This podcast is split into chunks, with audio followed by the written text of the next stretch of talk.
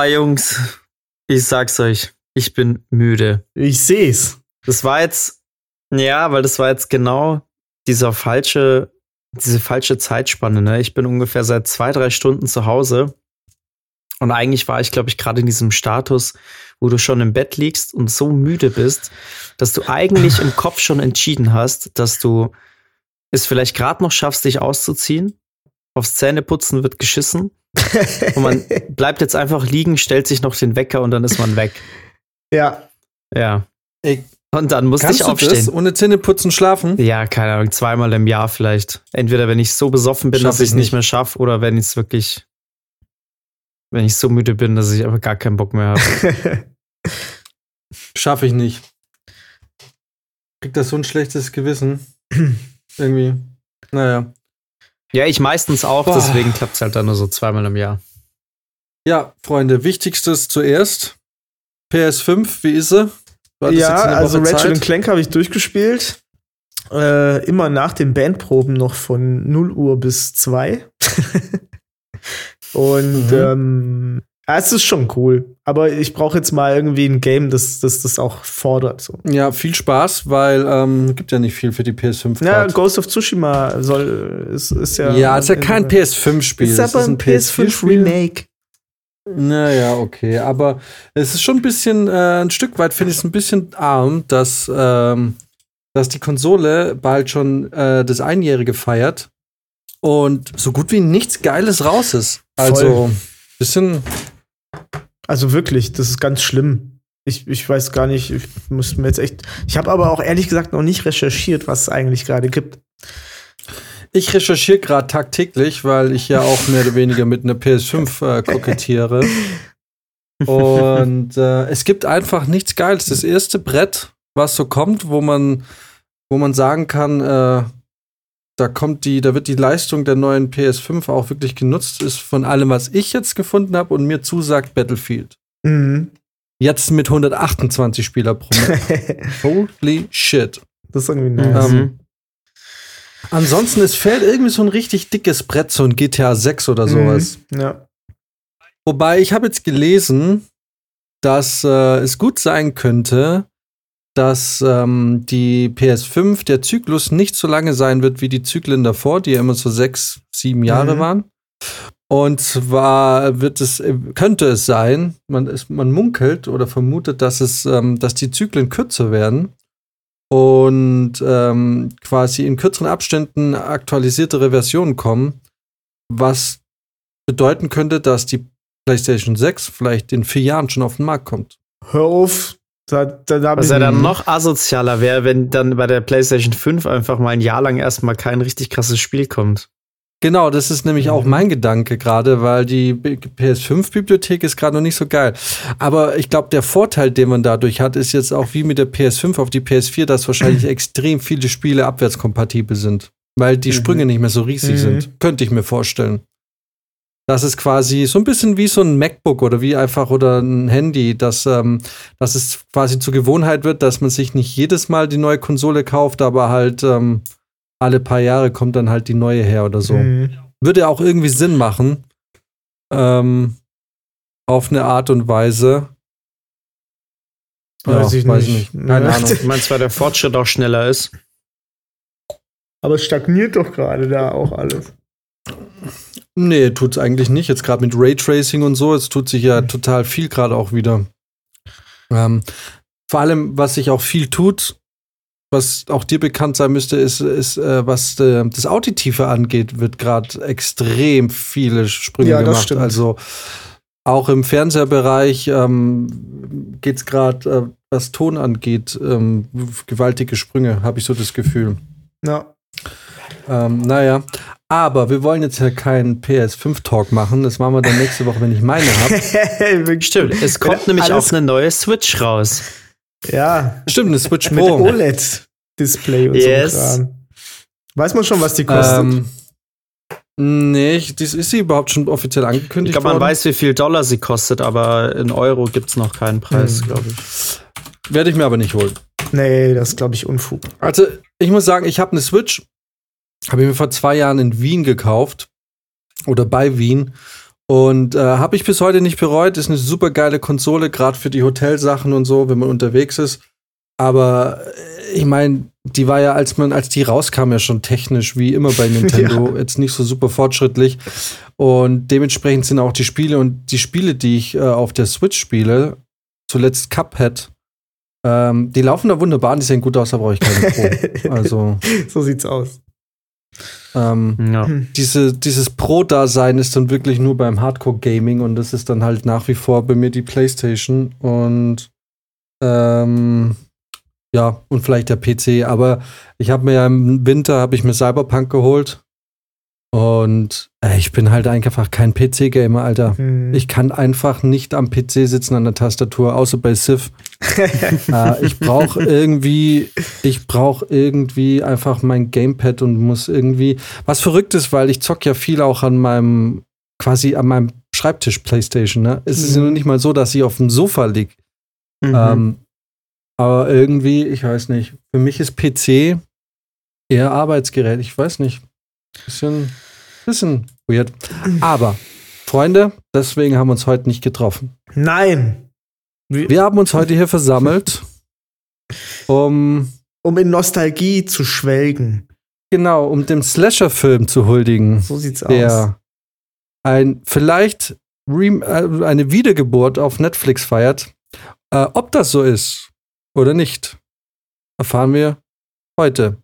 Weil wir möchten, wir wollen heute über Netflix äh, reden und im Speziellen über die, sagen wir mal, Horrorfilmreihe R.L. Steins Fear Street. Es ist verrückt, oder? Wir haben die Bücher gelesen früher. Jetzt gucken mhm. wir auf Netflix Filme dazu. Und sind sie so, sind sie so krass, wie du die Bücher in Erinnerung hattest? Jein. Richtig. Jein. Und ich würde sagen, ein klares Jein. Ja. Meinerseits. Ähm, Max, äh, hast du beide Filme schon geschaut? Ich habe beide geguckt, ja. Alles klar, cool. Auf den dritten müssen wir ja leider noch warten. Mhm. Und ähm, wer mag es zusammenfassen? Was wir, so generell können wir vielleicht schon was über die Reihe insgesamt sagen? Äh, wie meinst du insgesamt? Na, also gr äh, grundsätzlich ist die Reihe ja so ein bisschen aufgebaut. Es ist ja eigentlich so eine Art Hommage oder ich weiß nicht, Huldigung, werden wir gleich feststellen, ist eigentlich das falsche Wort, weil gehuldigt wird da eigentlich wenig. Aber ich glaube, der Versuch war irgendwann mal da, dass man im Prinzip dem Horrorfilm als Ganzes in verschiedenen Facetten huldigt, weil wir haben ähm, jetzt im ersten Teil ähm, ein, quasi eine Hommage an den Slasher-Film der, ich würde mal sagen, explizit der 90er als ja. der Slasher-Film quasi wieder neu aufgelebt ist durch Wes Craven Scream im Speziellen. Ja. Äh, der zweite Teil ist im Prinzip eine Hommage an die, sagen wir mal, Geburtsstunde des modernen Slashers, der Ende der 70er eben mit äh, jetzt in diesem speziellen Fall sehr, also sehr nah an ähm, Freitag der 13. angelehnt ist.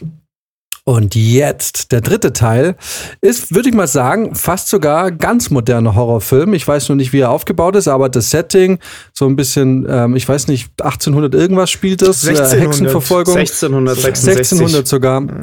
Genau, äh, ist äh, eigentlich ein Motiv, was wir sehr häufig jetzt im Augenblick sehen. Ja? Wir haben sehr viele Hexenfilme, sehr viele Filme, die sich auch mit, ähm, die quasi ähm, so ein bisschen Art Tradition, sowas wie Midsommer, was wir ja gesehen haben, ähm, die so ein bisschen ähm, Folklore und ähm, ja, und vielleicht auch Tradition äh, quasi in ein ähm, gruseliges Korsett ja, steckt. Auch genau, auch diese ganze äh, The Village Gedöns, sowas, ne? So die Richtung genau. ist das. Genau, und auch The Witch und ähm, es kommt bei Nacht und ja. diese ganzen, diese ganzen, man, man kann eigentlich nicht sagen Backwood Slasher, weil Backwood Slasher ist dann nochmal ein anderes Subgenre. Ähm, sagen wir mal Hexenhorror. Hm. Wollen wir es mal irgendwie Hexenhorror nennen oder, oder Dorfhorror? Village, Village Horror? Village Wollen wir es Village Horror nennen? ja. ja? Ähm, äh, lasst uns einen Wikipedia-Eintrag zu Village Horror schreiben. Auf jeden Fall. genau. Äh, diese Woche reden wir jetzt aber mal ganz explizit über die allererste Folge, die sich ähm, eben mit dem quasi mit dem Slasher-Film der 90er Jahre beschäftigt. Wie hieß denn die Folge? Lass es mich nachschauen. Äh, Fear Street 1994 hieß die, glaube ich. 1994 war das? Ja. M- Genau. Part One, alright. Ähm, Im Ich Jahr weiß- 1994 beginnt alles mit einer Gruppe Teenager. mhm. So, oder? Irgendwie so. War, war, hat er wirklich so angefangen? Nee. So, aber so fühlt es sich an, so als fühlt würde sich der Film an. Ja. Genau. Und äh, später im zweiten Teil, im Jahre 1978, ähm, äh, notgeile Teenager vögeln heimlich im äh, Sommercamp. Camp. Genau. Genau. Ähm, Aber eins Genau. nach dem anderen. äh, ich, oh, ich sehe hier gerade, witzigerweise, von Netflix wird mir Ap Apostel äh, vorgeschlagen. Auch ein Village-Horror. Ah, na, Ja. siehst du? Ich glaube, sieht so Okay. aus. Ähm, Wir sind da was auf der Spur. Ich weiß ja aus äh, zuverlässiger Quelle, nämlich von dir selber, dass du ähm, irgendwann vor ein paar Jahren, ich glaube im Zuge deines Studiums oder zumindest zu der gleichen Zeit, deinen Weg und ein Stück weit auch dein Herz an den Horrorfilm verloren hast. mhm, ja, ich habe auch eine ganze Zeit lang Reviews geschrieben für eine für die beste Horrorseite im Netz, thrillandkill.com. Uh. Ähm, was aber meistens tatsächlich äh, Verrisse waren, die ich da geschrieben habe. Ähm, bis man mir dann eher die etwas mh, bisschen, die, die Filme mit ein bisschen mehr Tiefe gegeben hat, dann konnte ich da auch meine. Ihr merkt, ihr habt es ja auch schon gemerkt, ich gehe dann gern so über, über so Meta, Meta. Meta brauche ich. Sonst Du der hast, Film du nicht hast uns gut. doch auch, auch letztens erst einen Artikel gezeigt, den du damals, damals, geschrieben hast, ne? Ja, äh, ja, genau, genau. ich weiß gerade nicht mehr, welchen Artikel Film das war, aber ja, genau. Irgend so ein Schrott. Irgend so ein Asylum-Film. Das ist eigentlich eh kriminell, dass die Filme rausbringen dürfen. Aber ja, ich bin dann tatsächlich auf äh, Horror hängen geblieben und habe äh, Conventions auch mitveranstaltet und so weiter. Horror-Conventions. Also, Mhm. ich kenne die Leute sogar zum Teil. Und, und wir alle wissen, wo Horrorfilm stattfindet, da ist der Trash auch nicht weit entfernt. Oh yes. Und es gehört einfach auch, finde ich, ein bisschen zum guten Ton, dass der Horrorfilm durchaus auch ganz berechtigt äh, seine Trash-Filme hat und die auch zahlreich, weil wir haben uns schon mal unterhalten, es ist irgendwie seltsam, dass gerade im Amateurfilmbereich ähm, der Horrorfilm extrem beliebt ist. Also wir sehen ähm, es ist ganz oft total billig und schlecht gemachte Horrorfilme. Ähm, und witzigerweise habe ich oft das Gefühl, ohne mich jetzt damit näher beschäftigt zu haben, dass diese Billig-Horrorfilme auch ganz oft eine Pornoästhetik haben. Ja, auch die, ähm, die Schauspieler überschneiden sich auch gerne Ja. mit Pornodarstellern. Äh, also wirklich. Ist das so? Ist das so? Ja. ja. Ja, voll. Also auch im, im, im Trash-Horror der 80er Jahre wirst du ganz viele, ähm, also der, der Film, der, der Trash-Horror-Film, sowas wie Beverly Hills Vampires und sowas, Filme, die man eigentlich heutzutage Mhm. gar nicht kennt, die du als äh, teure VHS-Bootlegs äh, irgendwie so einem Internet laden musst oder halt bestellen musst. ähm, die haben sehr viel, ähm, sehr viel Sex und ähm, nackte Frauen. Zum Inhalt, was vor allem im zweiten Teil, worüber wir dann nächste Woche sprechen, ähm, ein interessantes Thema ist, weil es auch im zweiten Teil zu Nacktheit kommt. Aber durchaus ist es so, dass ähm, gerade der frühe Horrorfilm immer auch sehr nah am, ich würde nicht sagen am pornografischen ist, aber am Erotikfilm ist. Ja. Und sich da irgendwie ähm, wie gesagt, ich kann da nur empfehlen, wer da Interesse hat, ähm, sich mal ein bisschen mit, mit diesen, ich sag mal, ich mein Horrorfilm, den gibt es seit den 20ern. Ich meine, die ersten Horrorfilme gibt es eigentlich schon seit es das Medium gibt. Ne? Also so, ich meine, schon in den Ja. 10er und 20er Jahren gab es die ersten Gruselfilme. Ja.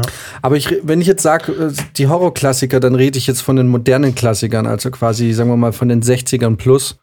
Genau. Und ähm, da findest du extrem viel, viel Nacktheit. Ja, klar, aber wenn du dich Was eh schon wie gesagt- hinter die Pforten der FSK 18 begibst, dann warum nicht mitnehmen, was, was geht? Warum da Ja, dann das nur das eine machen, ne? Das, das war auch, ich meine, in den, in den 60ern mit den Exploitation-Filmen und so, die haben sich da auch gewisserweise so die Ästhetik freigekämpft, auch über, über diese ganzen äh, Nacktheitssachen. Ne? Da war, da, da, da waren, das waren ja andere Zeiten und da hat man dann einfach wirklich alles auch genommen, was irgendwie anges angestoßen hat oder anstößig war. Also letzten Endes muss man das, aber das wird, wird eigentlich bei der anderen Folge ex, äh, erst wirklich interessant, aber letzten Endes ist ähm, quasi die Wurzel des ganzen Exploitation, Exploitationsfilms, äh. ähm, war im Prinzip eigentlich, ähm, der Anstoß war, dass 1967 der Production Code abgeschafft wurde. Und ähm, der Production Code war in Amerika quasi ein Regelwerk, in dem quasi genau aufgesagt wurde und reguliert wurde, was gezeigt werden darf. Und da war einfach ganz klar, dass keine Nacktheit, keine Pornografie, kein Sex und keine Gewalt dargestellt wurde. Deswegen hatten wir dann so Großmeister wie Alfred Hitchcock, die es dann immer wieder geschafft haben, äh, quasi, ich meine, die ikonografische Szene ist natürlich die Duschszene im Psycho, die einem zumindest zur damaligen Zeit extrem brutal vorkommt, aber letzten Endes nichts explizit zeigt.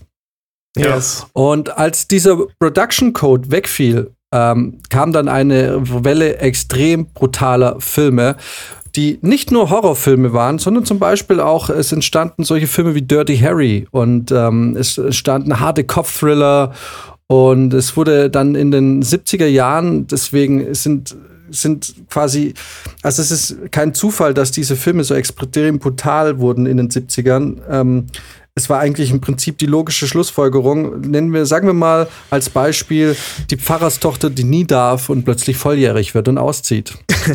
ähm, und dann äh, tut und richtig Party macht. Und so ähnlich kann man sich das, glaube ich, mit dem Studiosystem der äh, USA damals äh, oder so kann man vergleichen, dass es dadurch, dass dieses Regelwerk wegfiel, die Filme einfach überkompensiert haben und total völlig ähm, völlig brutal wurden und auch sexuell. ja, klar, das ist ähm, wahrscheinlich das so ein regelrechter Wettbewerb entstanden, so wer jetzt, wer jetzt quasi das krasse Ding abliefert. Genau, und man hat sich da ausgelebt und letzten Endes war das dann auch die Geburtsstunde des äh, Slasher-Films, ähm, weil auch hier, wie gesagt, eigentlich wirklich erst spannend für die nächste Woche, deswegen sollte man vielleicht nicht so ähm, genau drauf eingehen, aber gerade in dem ersten Slasher oder in den ersten Slasher-Jahren und Freitag der 13 war Sex und Gewalt wirklich ähm, sehr, sehr eng miteinander verbunden. Ne? Ja. Also, ähm, und auch Drogen und diese ganze Geschichte. Aber lass uns über 1994 sprechen. Richtig. Weil darum Jawohl. geht's ja. Es fällt mir gerade ein, dass du ja mal Medienwissenschaft studiert hast. Wieso?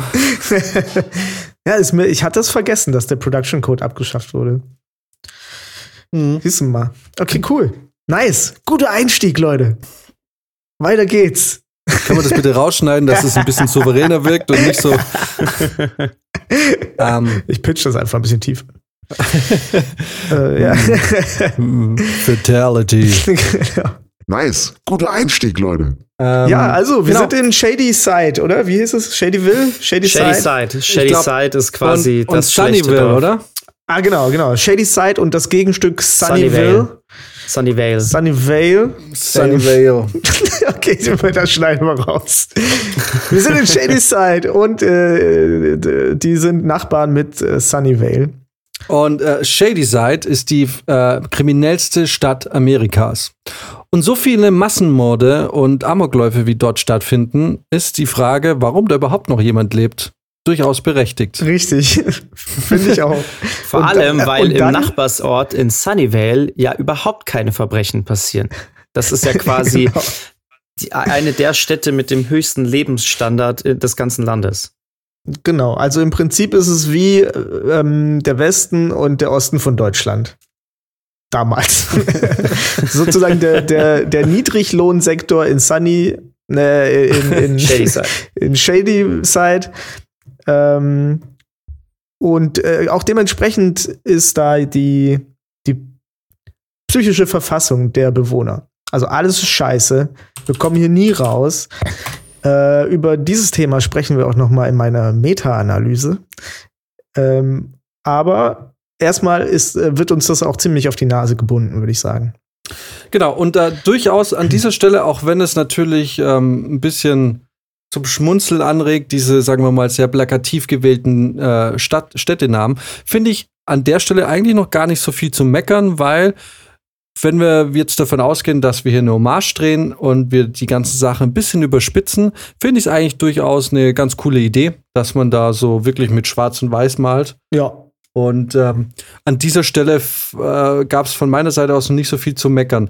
Ähm, was aber sehr früh schon auffällt, eigentlich schon in der allerersten Szene, ist, bei Tarantino sagt man, er zitiert, bei anderen sagt man, sie klauen. äh, in diesem Fall würde ich doch sagen, es ist ein Zitat, weil es doch sehr offensichtlich ist. Ne? Also da werden ja Einstellungen teilweise eins zu eins übernommen, weil Ja. an was erinnert uns denn tatsächlich diese erste Mordszene von äh, 1994? Wer, wer will sagen? Trommelwirbel.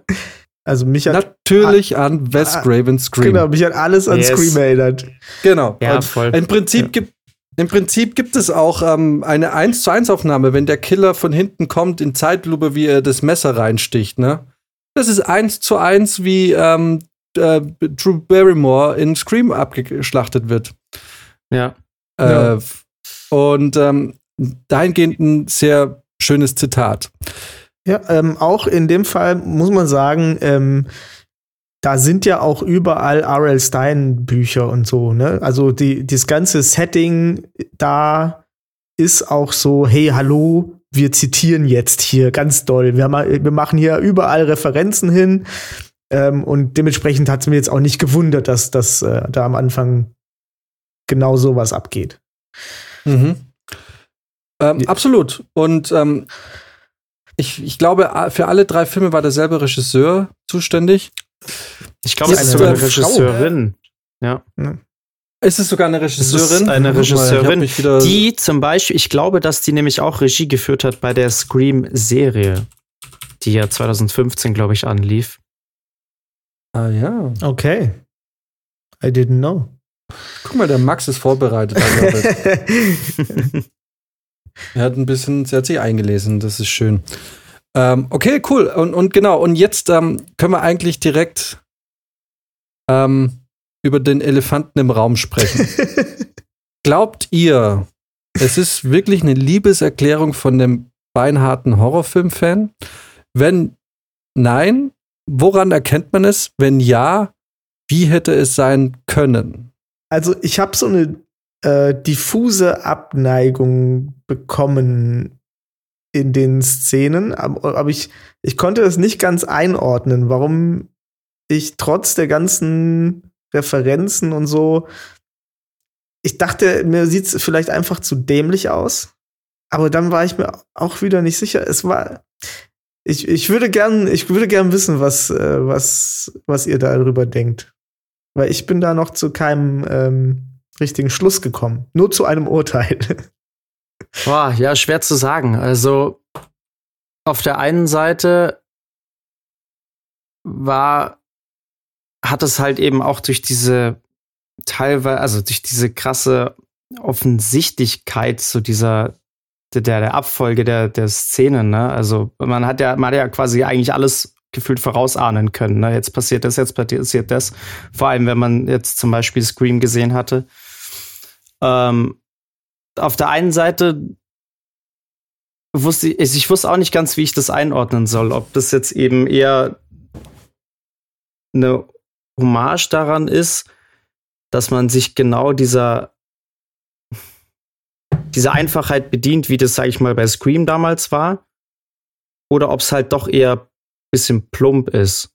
Ne? Versteht ihr, was ich meine? Mhm.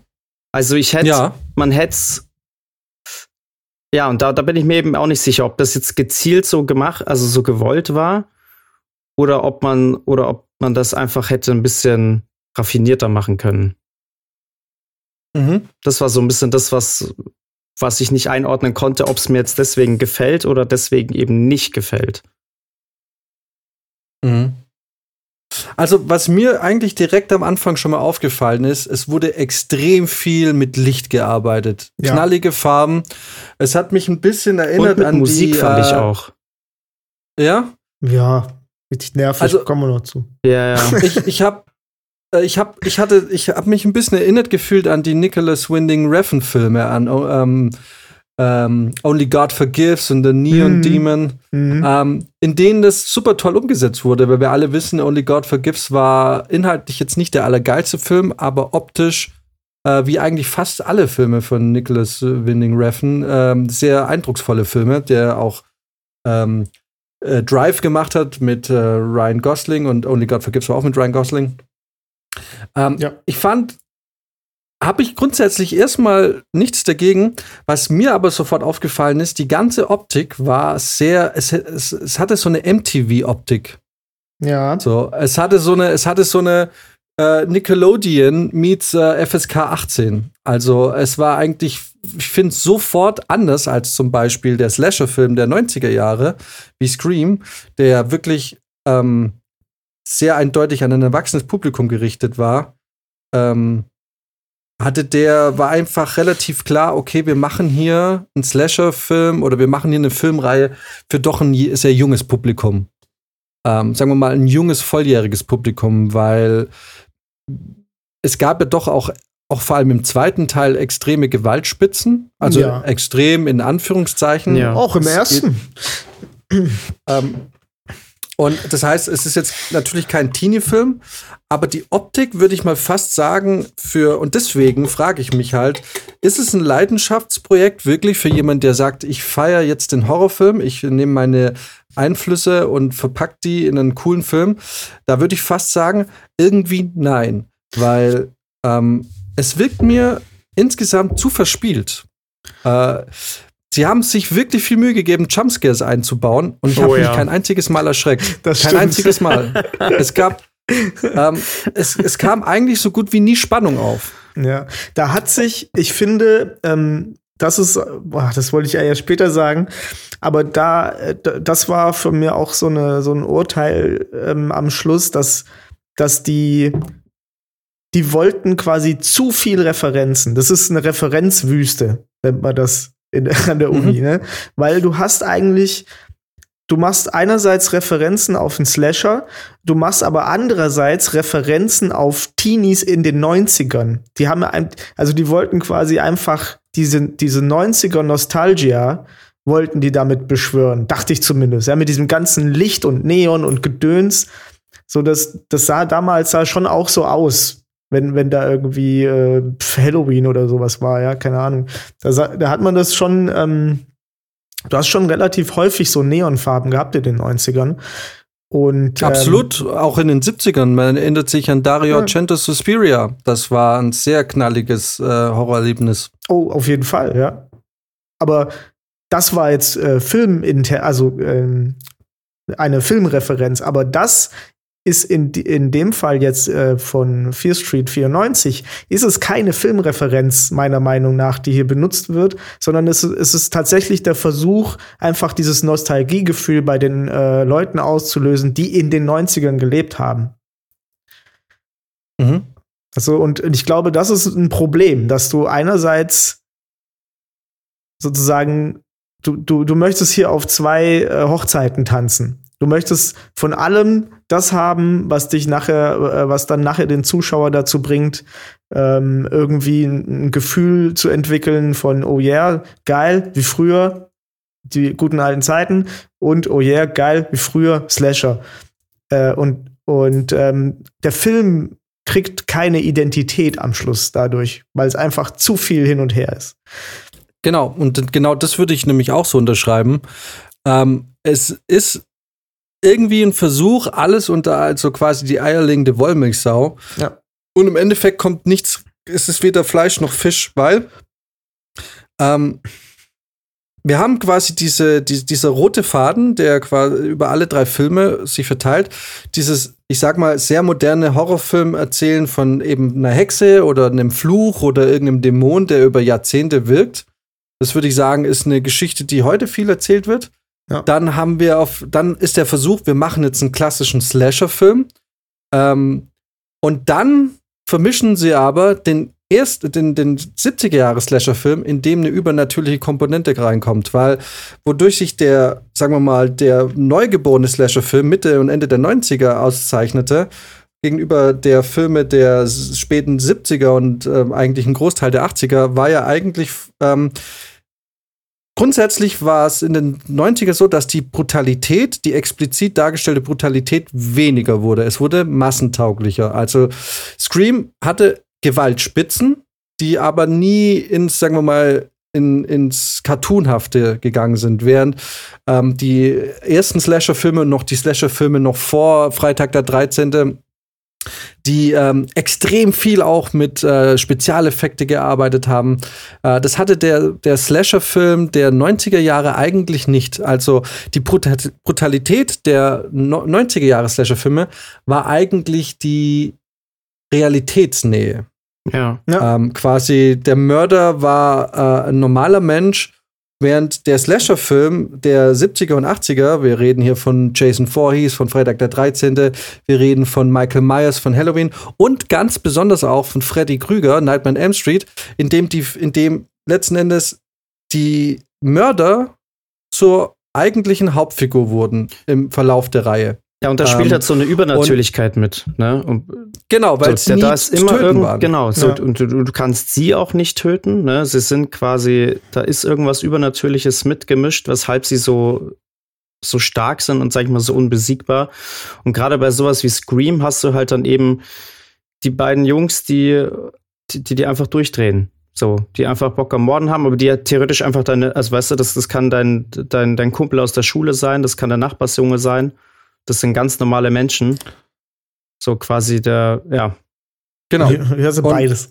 Und, und genau, und äh, letzten Endes war ja äh, Scream und deswegen fand ich zum Beispiel Scream war eine totale Liebeserklärung an den Slasher, weil in Scream, es war eine Selbstreferenz an, an den Film, es war eine Liebeserklärung an den Film, weil wir haben diesen einen Nerd, der quasi im Film vorhersagt, was als nächstes passiert, weil quasi ein Slasher-Film nach bestimmten Regeln spielt und diese Regeln in Scream ja mehr oder weniger auch satirisch auf eine Art und Weise behandelt wurden und ähm, und auch in Scream war in jedem Teil war klar, der Mörder sah gleich aus, weil er dieselbe Maske benutzt hat.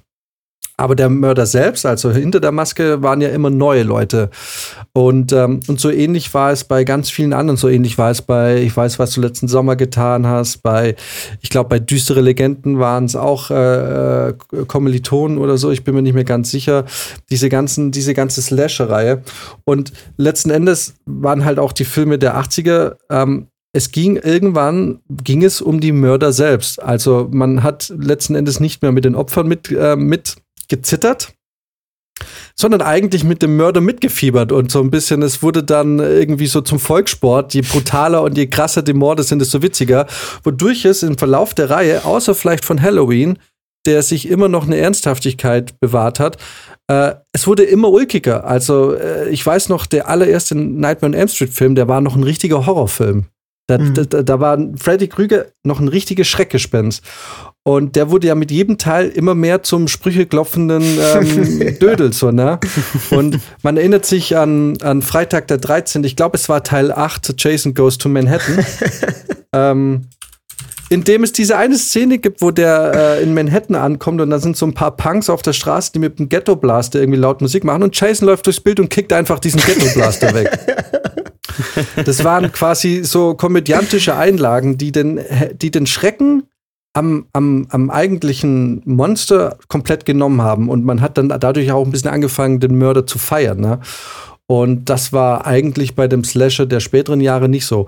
Und genau das versuchen sie jetzt hier bei Fear Street auch. Ähm, weil wir, sie versuchen irgendwie der ganzen Sache eine Mystik zu verleihen, irgendeinen Fluch, irgendwas, was äh, viel, viel, viel, viel, viel, viel größer ist und unbezwingbarer. Und, und ich finde, es hat halt nicht funktioniert, weil, ja. weil sie, wie Brizi sagt, es wurde da irgendwie nicht so eine klare Linie gegangen.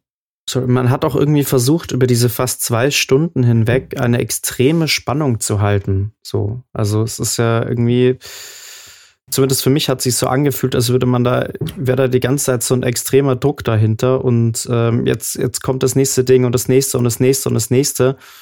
Also es hat nicht so, nicht so wirklich so Kurven gegeben, sondern es war wirklich die ganze Zeit so ein bisschen, hat man versucht, die Spannung auf Anschlag zu halten. Ja, das kann sein, dass es vielleicht einfach. Also nicht, dass es dadurch, geklappt dass hat, ne? aber so, ich hatte das Gefühl, ja, ja. sie versuchen die ganze Zeit diese Spannung zu halten. Dass, dass die Konjunktur da ein bisschen gefehlt hat.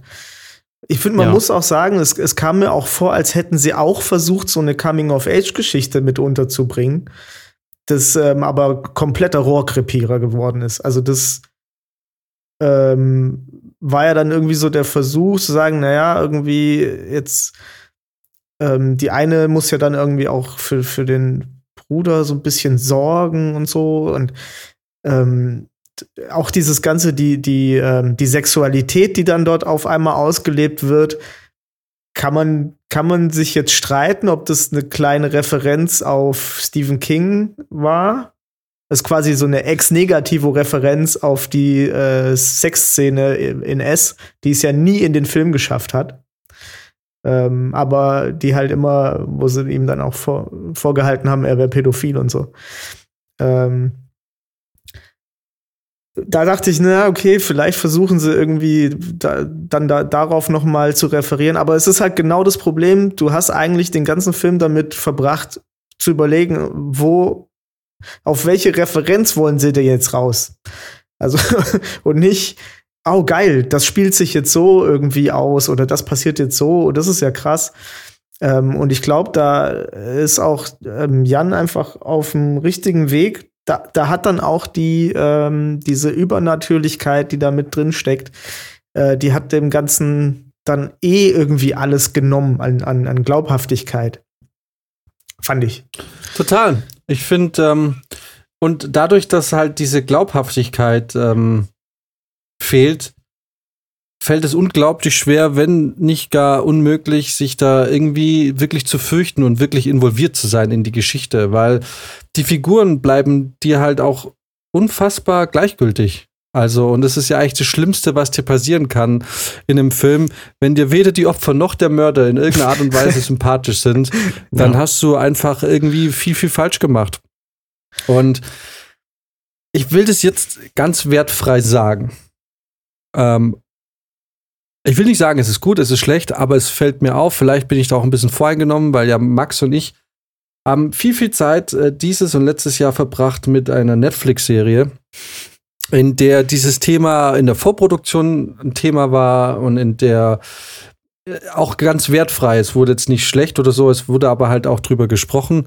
Und ähm, wir wissen, Netflix und auch ganz viele andere Studios ähm, legen sehr viel Wert auf Diversität und darauf, dass sich möglichst viele Personengruppen und Interessengemeinschaften, ohne das jetzt abzuwerten, ähm, sich wieder auch wiederfinden. Und mit dem Hintergrundwissen, wie es bei unserer Netflix-Produktion war, die Max und ich gemacht haben, und was da so die Angaben und Ansagen von auch Netflix waren, ähm, ist es mir sehr aufgefallen, dass dieser Cast extrem zusammengewürfelt aussieht. Das ist Ähm, auch diesem ganzen Thema, glaube ich, ein bisschen zum Opfer gefallen, was das betraf, ja.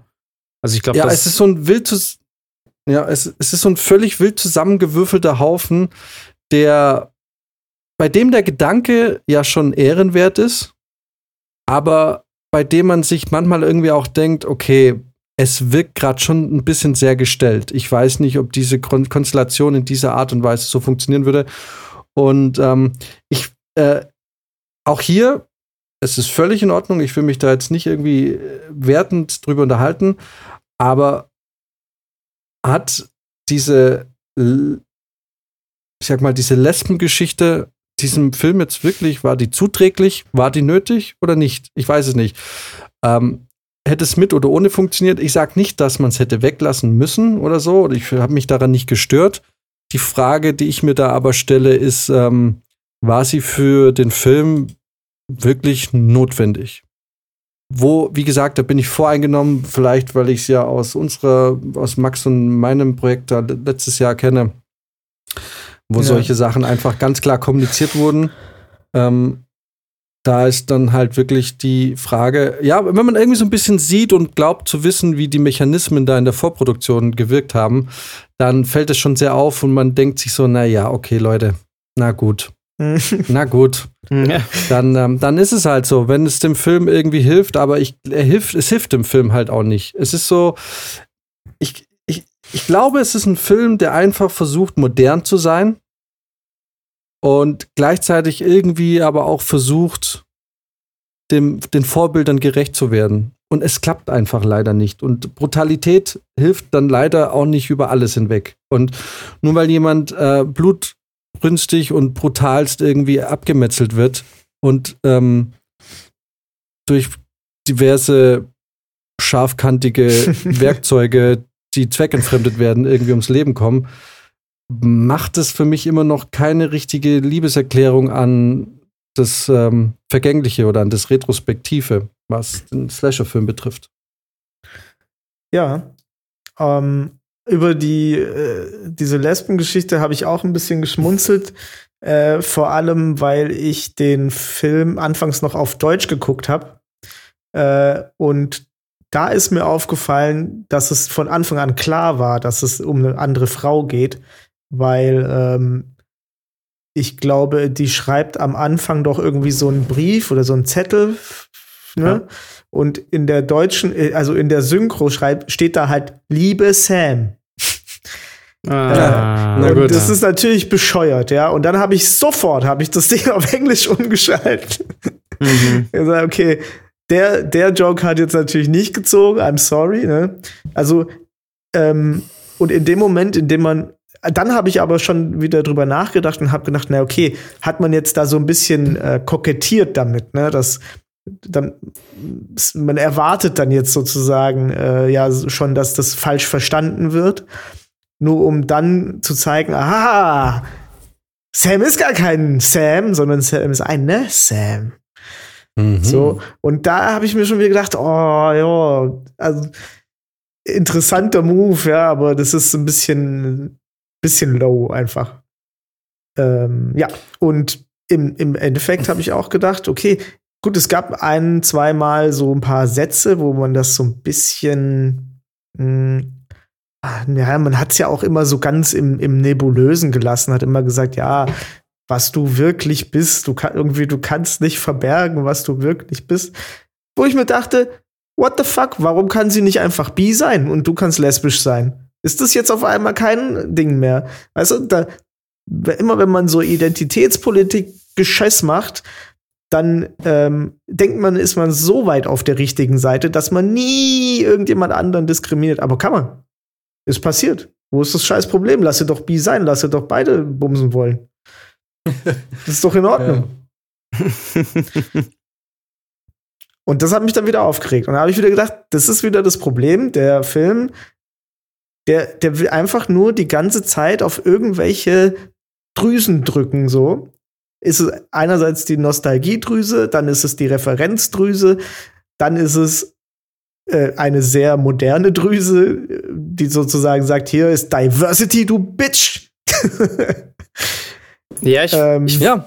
ich finde das ja. auch mal ein bisschen schwierig, wenn man dann eben versucht, so, so aktuelle Themen dann irgendwie in in die Vergangenheit reinzupressen. So, das ist ja bei, bei aktuellen Filmen, die im Jetzt spielen, ist es völlig in Ordnung, wenn man das äh, mit Diversity in vollem Rahmen auslebt, weil es jetzt auch einfach Thema ist und weil das jetzt quasi zur, zur aktuellen Zeit gehört.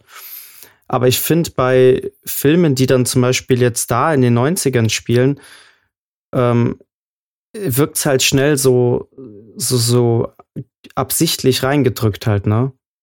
So wie es jetzt uns allen halt eben auch aufgefallen ist, dass das äh, irgendwie, ja, weiß nicht, unnatürlich Na, wirkt. Ich, ich habe ja schon mal irgendwann in, einem, in, einem, in einer Folge gesagt, dass ich äh, die, dass ich die Homoerotik vermisse in diesem Film äh, und die einfach ausgetauscht wurde gegen Homosexualität sozusagen. Also einfach damit man damit man was labeln kann. Ne? Das heißt, okay, Sam ist eine Frau, das ist eine Lesbe, ihr seid jetzt homosexuell. Ne? Du könntest aber natürlich auch das ganze Ding, äh, du könntest dem Ganzen eine, eine wirkliche Homoerotik geben und dann wäre das auch interessant gewesen zwischen den beiden. Aber so war es ja eigentlich nur nervig. Ja, richtig. Ja, ja, ja finde ich auch. Tatsächlich, ähm, ja. Total. Naja, auf, ja gut, aber ähm, letzten Endes, was dem Film dann halt wirklich dann das Genick ge äh, gebrochen hat oder bricht, ist dann, ähm, ich glaube, wir haben jetzt nicht so krass viel gespoilt, ne? Mit der Hexe und so, das ist ja alles von Anfang an eigentlich voll schnell klar, oder? Ja, das Wir haben kommt schon sehr inhaltlich eigentlich jetzt recht wenig gespoilt. Genau, also wir wollen natürlich nicht spoilen, weil es wirklich so aktuell ist. Ähm, ich glaube, was dem Film letzten Endes wirklich das Genick gebrochen hat, ist das, was wir, was Brizi auch schon gesagt hat und wo wir uns alle einig waren, dass es einfach ähm, keine klaren, keinen klaren Weg geht und was halt wirklich überhaupt nicht funktioniert mit Slasher, ist diese neumodische oder die zum, zurzeit populäre ähm, Hexen, Dämonen, Besessenheitsgeschichten, Fluch und sowas. Nicht, dass es das nicht früher schon gab. Es gab solche Geschichten auch schon äh, zu Genüge. Auch schon allein in den 2000er Jahren gab es so viele Filme über Besessenheit und verfluchte Häuser und so ein Scheiß. Mhm. Aber ja, ich nenne es jetzt einfach mal eben dieses Village Horror, einfach dieses irgendwie alles übel nahm irgendwann mal in dem Dorf vor 100 Jahren einen Anfang und äh, seitdem ähm, kackt sich jeder ein. Es funktioniert halt nicht, weil ganz ehrlich, was halt auch irgendwann, der Film ist völlig überladen. Auf einmal hast du vier Killer. Und Ja, und du stimmt. fragst dich, was zur Hölle soll der Scheiß jetzt so, Mhm. ne? Und irgendwie, es ist so, ganz ehrlich, es hätte, glaube ich, geiler funktioniert, wenn du diesen Film wahrscheinlich chronologisch erzählt hättest. Und du hättest zum Schluss dann, wenn die, wenn du quasi diese Killer auf in allen Filmen kennenlernst und zum Schluss kommen sie alle auf einmal. Da wäre wär vielleicht so ein What the fuck-Moment gekommen, so, so ein okay, geil. Ähm, was aber auch nicht funktioniert, wenn die Filme in einem Abstand von drei Wochen erscheinen. Es funktioniert, wenn die Filme im Abstand von drei Jahren oder so erscheinen, wo, wo so ein Film auch wirken kann. Wo man dann vielleicht die Filme mehrere Male geschaut hat, bis dann Wo der letzte Hype kommt darum oder entsteht. So. Ja, und wo man dann zum Schluss sagt, so wie als Freddy vs. Jason irgendwann rauskam. Na, der Film wurde so gehypt. Das war, ich Ja. weiß nicht, wann, wann lief denn der Film? 2008 oder ich habe keine Ahnung. irgendwie so, ich weiß es nicht mehr genau. Oder ja. noch früher. Mhm. Und das Problem ist dadurch, dass du überhaupt gar keinen Bezug zu diesen scheiß Killern hast. Nur das Wissen, das sind jetzt die Killer von Bethlehem. Ich will jetzt, fuck, ich will jetzt nicht spoilen. ähm, äh, die drei Killer von Bethlehem. ähm, die dem großen Stern gefolgt sind. bist du eigentlich nur überfordert und fragst dich, was soll denn der Scheiß jetzt, äh, anstatt irgendwie das so, so ein bisschen abzufeiern. Und ähm, es ist einfach von Anfang bis Schluss überladen und keine wirkliche, kein Konzept so richtig dahinter. Ähm, weswegen der Film äh, eigentlich echt auch nicht zu empfehlen ist. Nee. Also, nee. Ich war schon sehr enttäuscht, muss ich sagen. Weil das Ding ist, ich bin mit, ich bin da ja mit Nostalgie reingegangen, weil das fucking R.L. Stein Bücher sind und die Fear Street heißen, ne? Deswegen hab ich gedacht, okay, ich weiß, dass mich diese äh, Fear Street Bücher damals schon gecatcht haben. Mhm. Und natürlich gehe ich dann da irgendwie auch mit der Erwartung rein, dass das so ähnlich wird, ja. Äh, und nicht, dass ich, dass ich mir irgendwie, dass ich gar nicht weiß, wo ich hingucken soll und, und alles. Ähm, von, von daher ah, hätte man War- anders nennen können. War ein Satz mit X, aber nächste Woche reden wir dann über den zweiten Teil. Vielleicht hat der, der viel mehr, hat der mehr richtig gemacht als der erste Teil. da können wir ja schon mal sagen, dass der mir besser gefallen hat. Ah, okay. Äh, glaubst du, weil der offiziell lief ja noch gar nicht. wir, sind ja, wir sind ja wochenaktuell Äh, gerade. also, dass der mir bestimmt besser gefallen hat. Naja, er hat, er hatte am Ende vom ersten Teil diese Preview gesehen vom zweiten. Die war schon sehr gut. Die war, die war richtig gut. Die war Alright, auch dann- gar nicht mit Referenzen überladen.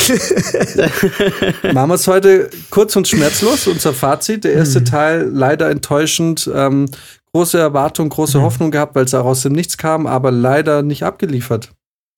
ja, ähm, ja. Ich habe auch Ja, ein bisschen noch nicht so gelesen. Äh, vieles hat auch wohl nicht ganz hingehauen. Die Musik, die da benutzt wurde, kam viel später raus. Kam erst 96, Prodigy zum Beispiel.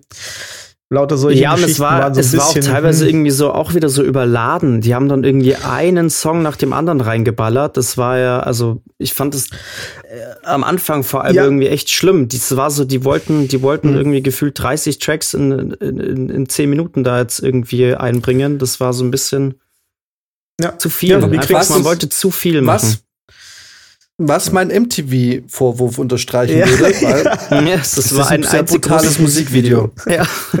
Ja. Ja, wirklich. Und da, Alright. da musste ich aber auch, Moment, Moment, da musste ich aber auch kurz ähm, die Musikauswahl kann sein, dass die uns in Europa überhaupt nicht passt. Weil, also als ich das erste Mal Radiohead Creep gehört habe, war ich, glaube ich, 18 oder so. Also, Ja. das Ja. also die ganzen Sachen, die da so äh, ver verwendet wurden, um irgendwie dann noch was zu zeigen und sagen, ah ja, das ist ja aus den 90ern, das haben die alten Leute in den 90ern gehört, Alter, das hat niemand gehört von uns. Das kam bei In uns mit Deutschland dem haben wir Delay Techno an. und Gabba gehört, Alter. Wir hatten hier Rave, wir hatten Da haben wir, haben wir Blümchen. geschranzt, Alter. Ja. Auf jeden Fall. So. Wenn da nicht, Aber- wenn da nicht einmal Blümchen kommt, dann verstehe ich den Film nicht. So, der, Ja, fick dich, Radiohead. der, Aber ich habe auch echt Ja. keine Ahnung, wie es in den USA war. Weiß ich Wir nicht. hatten, wir hatten Right Set Fred. Da brauchst du, da brauchst du Ah, einfach geil. keinen scheiß Radiohead. Genau. Und Erotica. Jetzt kommt raus, Right Said Fred ist ein Anagramm aus Radiohead. Vor allem war Right, äh, nee, Right Set Fred war schon 90er, ne? ja, ja, ja. Ja, ich glaube Ja, schon. ja. Schon sagen. Alright, dann äh, lass uns äh, ähm, mit diesen Worten äh, uns in die Woche verabschieden. Genau. Alles klar? Äh, quick and easy, quick and dirty. Dirty, Alter. Was haltet Ohne ihr zum Vorspiel? Schluss davon, sollten wir drei jemals auch einen Horrorfilm drehen? Mit folgendem Ja. Titel: Die Killer von Bethlehem. Sie folgen dem Abendstern und haben den Morgenstern dabei. Nice. Ein, Alter, ein. Mittelalter-Horrorfilm. Genau. Mit Zeitreise. Braucht er. Und die Bavaria One. Ja. War, es der, war es der Stern von Bethlehem oder war es, die, oder war es Markus Söder auf dem Weg zur Freiheit? äh, by the way. Das sind die Killer laufen way, einfach mit einer Markus Söder-Maske rum. Ja, genau. Mit so einem, übrigens, in Ottobrunn wird jetzt hier die, wird jetzt irgendwie eine Akademie eröffnet oder Ja, so. Also ja. Bavaria Ja. One ist alive and breathing, Leute. Und es ist Das- kein Zufall, dass das im Sommerloch passiert. Ohne Witz, das ist, das ist kein Zufall. Bavaria One. Aber wir sind da. ist- Wir sind da. Wir sind da. Wir haben es Wir gesehen. berichten live. Und Max und ich, wir können sogar live vor Ort berichten. Ja, Ja. fahrt mal hin. Wir Ich war, ich war sogar so- letztens erst in Taufkirchen. Ja, eben. Wenn wir mal zum Ikea müssen, dann können wir auch mal direkt irgendwie Ja. bei der Bavaria One vorbeischauen. Machen wir ein Instagram Live von unserem Restfit-Account aus. Ohne Witz. Oh investigativ. Restfett investigativ. I love Das it. kann man jetzt auch, jetzt auch im Abo, unser Restfett investigativ äh, Magazin. Ja, genau. Hinter der Paywall. Es gibt, es gibt extra Alright. Content nur auf Patreon. Leute, ich wünsche euch eine schöne Woche. Dito. Macht es gut. Ähm, und viel Spaß beim zweiten Film. Und äh, ich bin mal gespannt, was wir nächste Woche dazu zu sagen haben. Jo. Ja. Tschaußen. Gut, ciao. Bis dann. Ciao, ciao.